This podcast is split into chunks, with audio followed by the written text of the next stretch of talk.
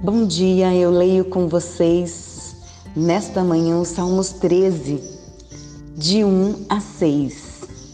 Até quando, Senhor? Tu te escutarás de mim para sempre? Até quando esconderás o rosto de mim? Até quando relutarei dia após dia com tristeza em meu coração? Até quando meu inimigo se exaltará sobre mim?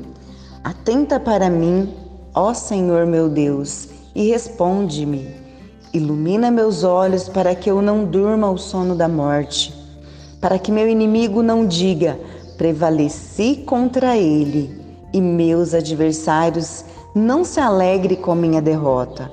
Mas eu confio na tua misericórdia. Meu coração se alegra na tua salvação. Cantarei ao Senhor, porque ele me tem feito muito bem. Davi, ele está em agonia. Ele não consegue sentir a presença de Deus. Ele clama que Deus ignora sua dor e aflição.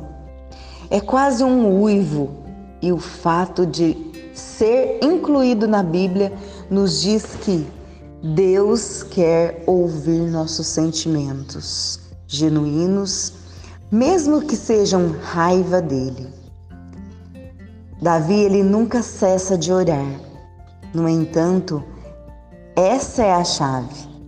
Desde que o ivemos para Deus e nos lembremos de sua salvação pela graça, acabaremos em um lugar de paz. Se os cristãos fizerem isso ao ouvir Jesus orar, os versículos de 1 a 4 na cruz, quando ele pedia, perdia de vista a face de Deus ao pagar por nossos pecados. Seremos capazes de orar de verdade. Que a oração seja o seu, o seu fortalecimento. Que a oração,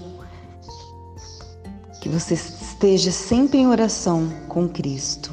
Que Deus abençoe o seu dia, que você tenha um abençoado dia e até amanhã.